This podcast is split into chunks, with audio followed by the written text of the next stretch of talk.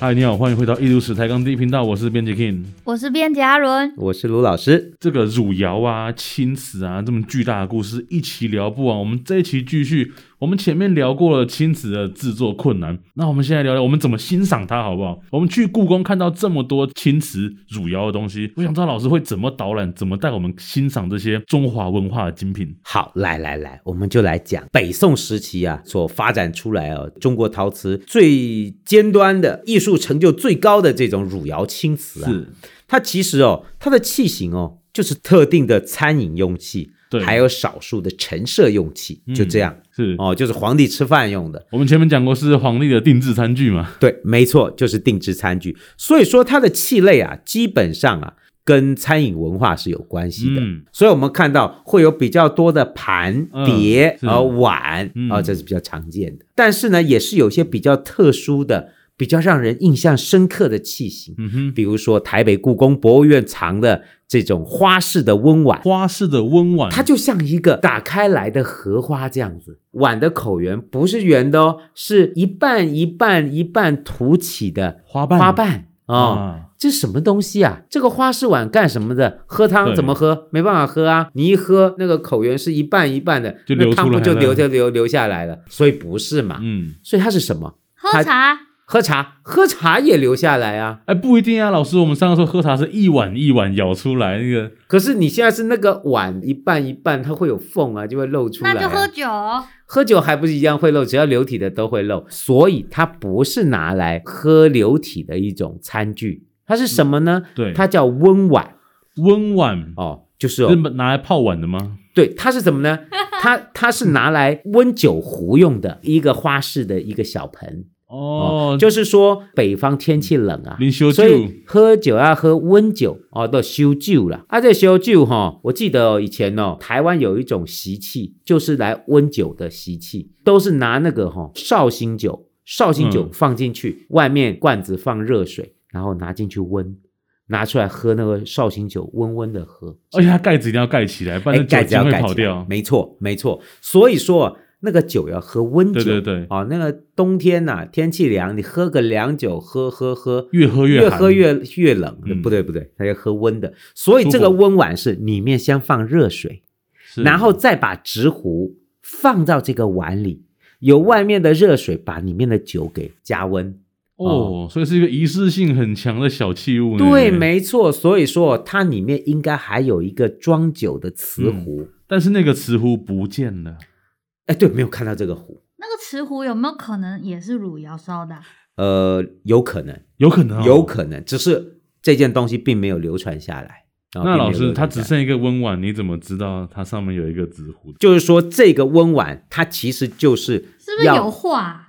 呃，有画有留下来？我们这样讲啊哈，我们从其他的宋代嗯瓷器的类型是有看到成组配套的，哦，这种概念就不是哦汝窑，但是有长一样的东西。比如说我们从定窑白瓷啊、耀州窑青瓷啊、嗯哼，景嗯德哼镇的青白瓷，我们都看到这样的案例，里面一个瓷的直壶，外面一个温碗，就是一套一套的。哦，所以说，汝窑应该是有一个直壶存在，只是可能用的多哈、那个流一下就被碰碰断了，把手一下就碰断了，碰断了就是。所以这样讲，这个汝消窑耗的东西掉就有特别不坚固吗？呃，不是，就是说它的使用上面比较容易损坏的话，就是说我们现在看到只看到温碗，嗯，你你你看不到那个直壶哦，所以说、哦、这个这个餐具就变得相当的特殊老哦师，，我要插个嘴，哎，那个温碗啊，我记得之前是不是有去日本展过？应该有吧？这个都是非常代表性的汝窑瓷器他，们那时候就是东京国立博物馆的，还有出这个文创商商品，哦就，是这个温碗里面呢坐着一只 Hello Kitty，真的假的啊？超级可爱。我有这只娃娃，哇，我只是要炫耀这个，我讲完了真的吗？那个啊瓷那是瓷的娃娃哦，不是啦，它啊是布娃娃，只是它的那个，就是它整体都是用布做的啊，哦只，是它做了一个哦轻、造型是温碗呐、汝窑的这个温碗，然后呢里面做的 Hello Kitty。哦，真的。哦，好好，嗯你下次好拍给像我很看。可爱呢。我有我有照片啊，你你知道台北故宫博物院他们是做那个汝窑温碗的那个对小模型嘛，冰箱贴还是小模型？呃、对对对对，好，我我插嘴完了。好，来我们接着讲哦啊、除了温碗以外啊，最有代表性的汝窑的餐具啊，对，它以前过去都叫做水仙盆，所以是装水仙用的。所以它是一个长椭圆形的浅盆，嗯长得跟个洗澡盆儿一样，比啊较就是小型的洗澡就盆，是小型洗澡盆儿啊、嗯你远远看它是长椭圆形的，以前都叫水仙盆，嗯就是里面过年的时候放一颗水仙，嗯，水仙的那个长得跟个蒜头一样，所哎以有、呀，我刚才正想讲，没有水仙的话要放什么？放蒜蒜头， 那个蒜头有没有？不是有句话吗？叫水仙不开花你，装蒜吗？啊、就这个意思，就就是以前都说是水仙盆，后来我就有听那个刘洋六老师跟我讲，他就给我了一个说法，他说什么水仙盆？你看到水仙了啊？对呀、哦，照理说，如果这是餐具的话，嗯它应该是装成食物用的。那这个椭圆形可以装什么呢？装鱼吗？鱼盆，有道理，啊就是清蒸鱼一定会有汤嘛，所以这个对盆浅浅的，那个鱼大大的，这样放进去，头跟尾还稍微翘起来，汤汁呢也不会流下来，因为这个水仙盆是一个浅盆。你觉得好不好用？好用。好用啊、我觉得这个说法有道理。我也觉宁得可拿来装水仙。我好吧，你就继续唱反调吧你。 好，所以说你看哦，这个就有道理。如果这是一整套餐具，你看嘛，嗯碗盘、温碗、直壶、鱼盆，有酒有肉了，哎，有酒有肉有鱼，这有道理，这都反映出哦，餐具哦，你会想象那个宋朝皇帝宋徽宗在吃饭的时候，嗯他那个整桌啊，非常细致的餐具，皇帝一个人默默的夹菜吃饭。哦，好显几个十三亿，啊、对，好几个十十十一亿啊，不是十还三有亿，十十亿，对那种感觉，嗯听起来其实挺孤独的。哎，没有办法，古代皇帝不是吃合菜，有没有啊？要不然这样子好不好？皇帝、皇后啊、大太子、二太子、三太子，大家坐在一起，哎全家福围个炉哦，然后照下耶啊，然后我敬你，我敬你，没有那种事啦。古代皇帝都是一个人吃饭，那我不要当皇帝，对，那个确实有点孤独。每一样菜吃，他觉得喜欢，然后再交给太监来把这盘菜端给某某贵妃他他啊。吃过了，哦，当然吃过了啊，那然后皇帝还用给过别 了。人。哦，你赏给那个妃子应该痛哭流涕吧？对啊我皇上还，想到我我哦，吃到我就吃到皇帝的口水了。真这的是龙墨哎、呃哎，有点恶心。好， 这个就先讲到这里啊、好，然后我们接着讲，嗯还有刚才老师不是讲吗？还有一些陈设用器，嗯，就是有一些花器存在啊、确实是有一些花器。我们看到故宫收藏里面就有一种瓶子，脖子细细长长的，嗯，然后呢，有一个肩膀，下面又是直的，以前都叫这个叫垂屏看起来像个锤子，啊、棒槌嘛啊、讲嗯个垂屏或者叫纸垂屏，车上备用的吗？拿来打人的，就是那是棒球队啊，出车这擦撞的时候拿出来 用。哇，拿着这么十珍贵一亿的你舍棒球，得啊你你疯了。好，所以说以前都叫垂屏，后来这种瓷器到底这这是什么形状啊？这拿来干嘛的啊？插花的吧？对呀、插花是可以，但是为什么就是这种造型？而且你仔细看故宫传世的垂屏啊，就这种场景折间的屏，他们在唇口的地方都有镶一个边，哦，没注意过呢。镶一个金属边。你去看，为什么啊？两件都因这为样唇口有芒不堪用，哦，应该是所以它盲是 了，拿来喝酒的。应该是盲了。为什么就唇口有盲呢？嗯我，告诉你，它应该是破过，哦原先口断掉了，所以它补了一个，包了一层金所属。以它本来可能是撇口，然后更长这样子。所以，哎，你老师，你这猜测有没有根据？它确实是有断口，所以修过。问题原来长什么样呢？我们在后来窑址的发掘，挖掘到比较完整的器物。哦，它原来是有一个盘口，哦，有哦个有一个盘口小的盘口，嗯哼就是嗯撇出来一个折沿的板子哦，对在上面。这怎么长那么怪异啊？上面盘口，然后细长颈，下面折肩，然后一个圆罐古子，腹的瓶子，啊哦，这什么怪？后来哦，跟其他器物比，这是当时高级进口香水的玻璃瓶造型的仿制，所以它其实是一个香水瓶。它仿香水瓶，仿当时阿拉伯进口玻璃的香水瓶。哦，在当时哦，进口香水啊都是蔷薇水，蔷薇是什么花？玫瑰花，对。就是玫瑰花的香水，嗯做的最好的玫瑰花的香水就是阿拉伯来的啊、哦。当然，广州地区也有仿，但是广州地区做的就不好。最好的蔷薇水还是进口的。那这些哦进口货都是用玻璃瓶装，跟今天那个香水瓶一样，好漂亮的。汝窑就是仿那种造型，所以说，我们看到非常特殊的造型，其实是仿当时进口的高档舶来品的造型。嗯哼哼可哼，是每一件都这样子破，也太怪了吧？那个在这个这地方特别脆弱吧？啊在这一千年里面哦，陈设的过程中总会有损耗，经常我们可以看到它有补缺的痕迹。通常最容易撞坏的就是唇口的地方，最上面脖子那里最容易撞坏。那这个阿拉伯的这个玻璃瓶有留下来吗？有、很漂亮啊，在那个呃，我们今天知道、哦、辽代的陈国公主墓就有这个瓶子，哦，然后埃及的福斯塔特也挖过这种玻璃瓶，好漂亮哦，玻璃香水瓶。我老师，我问个问题，嗯，我们现在看到那个，比如说像水仙盆啊，或者什么，你每次故宫展出、啊，它底下都有一个木头做的很精致的一个小台子，啊、那个是为了展览它做的，还是那个也是文物啊？那个应该是清代的时候宫里面给它配的台木台座哦哦，因为怕它下面磕碰到，帮忙特地量制一个能够固定这个瓷器的坐台。嗯，哦，然后在不管是在收存或者是展示都非常好用，要不然很容易底会撞破。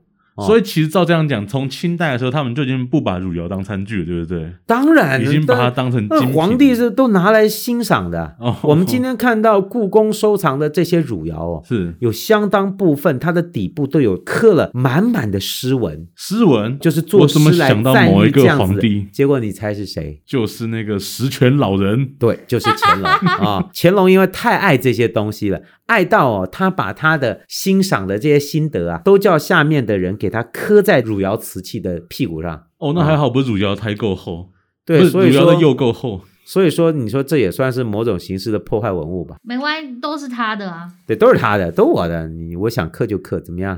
啊也没有人敢奈何得了他。老师，我们讲那么多传世的汝窑，那我们究竟有没有发现烧制它的地方啊？有关这个问题啊，其实战后非常长的时间，其实我们并不知道汝窑到底在哪里。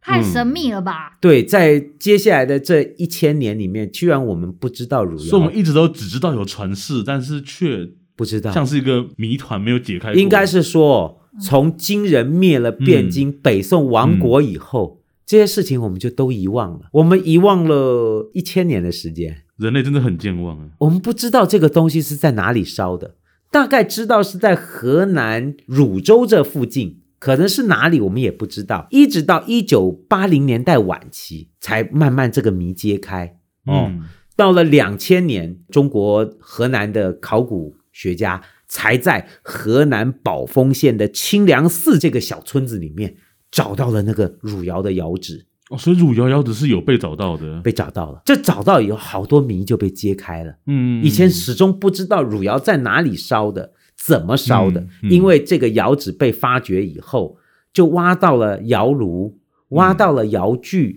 挖到了烧坏的瓷器，后人才慢慢开始完整的理解汝窑烧制的过程的所有的细节。在宝丰县清凉寺的汝窑窑址里面，嗯我们看到了一些烧坏的废品，就像我们上次说的，打原地打掉就是这些东西。，对，有一些东西就在当地被销毁了。嗯，有一些呢可能是实验品，就是呃做完以后给皇帝看，皇帝不大喜欢的东西，比如说有什么？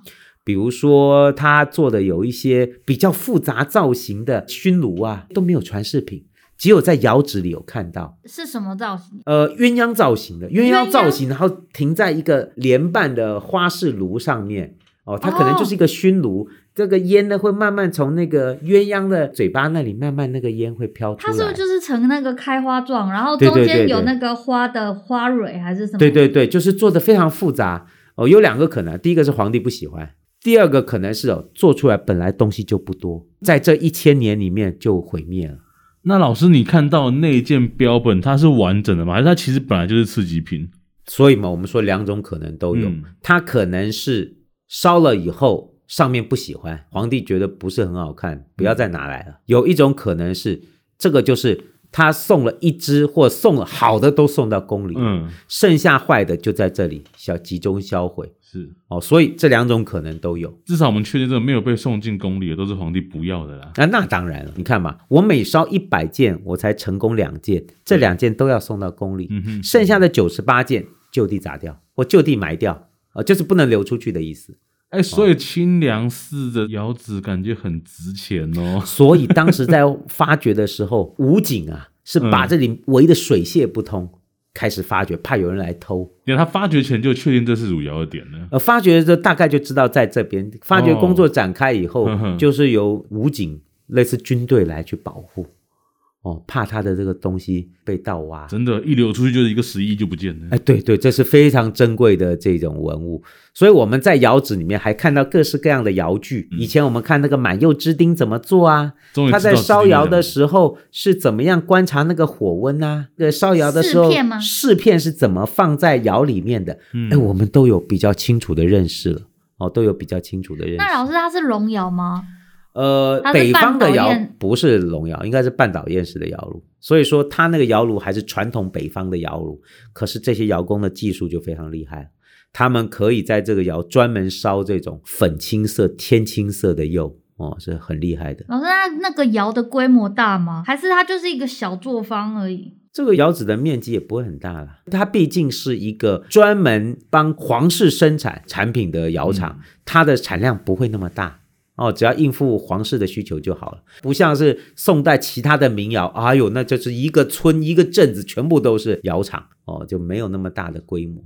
这个规模相对来讲还是比较小的，所以就像是一个精英的工作室这样哎，子。差不多是这个感觉。嗯嗯，老师，那除了这个宝丰县清凉寺的汝窑的窑址之外，我们还有发现其他跟汝窑相关的遗址吗？有，其实哦，我们对北宋官窑的理解真的很少。从文献里面我们知道，汝窑先开始作为北宋第一官窑叫汝窑，嗯，后来呢，在文献里面讲京师自制窑烧造，所以有了北宋官窑，对就是又设了一个官窑厂。嗯大概就是生产的不错，所以继续在做，又设了一个，只是那个地点也搞不清楚，搞不清楚是在首都的汴京呢，还是京师找另外一个地方来烧，在过去都搞不清楚。二十一世纪以后呢，是我们就在这个河南的汝州的市区啊，找到一个地点，汝州，汝州听到又市听到关键字了，不小心找到一个窑址。是那个汝窑的汝吗？对对对，汝州市就市区里面哦，就那个市区里面挖下来，就哎怎么挖到这个？又嗯是就青瓷挖来到了。了它的那个造型和釉色非常接近汝窑的一个窑址的一个、哦一小个区块。所以汝窑有可能不止一个点、哦，所以那个窑后世都在想，学学界说这可能就是北宋官窑哦，就被是认定是北就是宋官汝窑的另外一个生产区。嗯就是北宋官窑，因为以前我们完全不知道这件事，以前都以为哎，就压在开封城底下了，嗯哦，因为黄河改道都淹在底下了，挖也挖不到。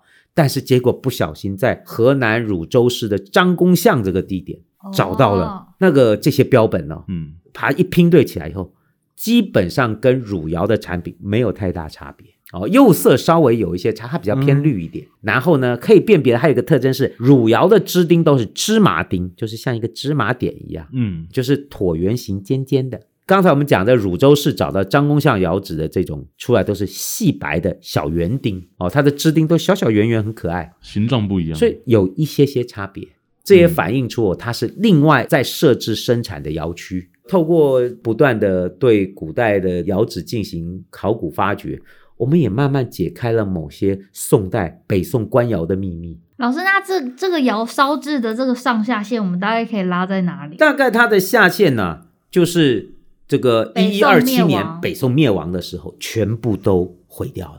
哦，金人南下这些都没有流传下来，全部被毁灭了。所以它的年代下限就是一一二七年，金人攻下汴京的时候，就是这些窑灭亡的时候，哦，这些契丹人不懂欣赏呢，不是契丹啊人，金人女是真女真人女真人，契丹人是是契丹人是辽辽啊、对他们不懂得，呃，也不是不懂得那欣为什赏么啊、他不接收啊？他们有直接接收对啊啊，这些都被接收啦、但是尧就毁了，尧就因为战乱就都毁掉了，那人接收吗？窑工人接都收散吗乱？了。到了南宋以后，这些都没有了。北方很惨的啊、人口流失，城市那个消失，人口大量死亡，所以北方的政治、经济、文化造成非常大的冲击。哦，这些窑厂就都消失了。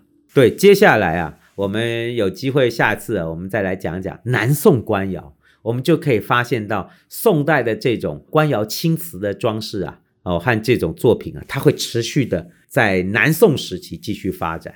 好啊，那我们就下次再请老师跟我们分享青瓷后续的变化。那这一期节目在这边时间也告一个段落了，我们艺术史台上第一频道下礼拜见。拜拜。拜拜。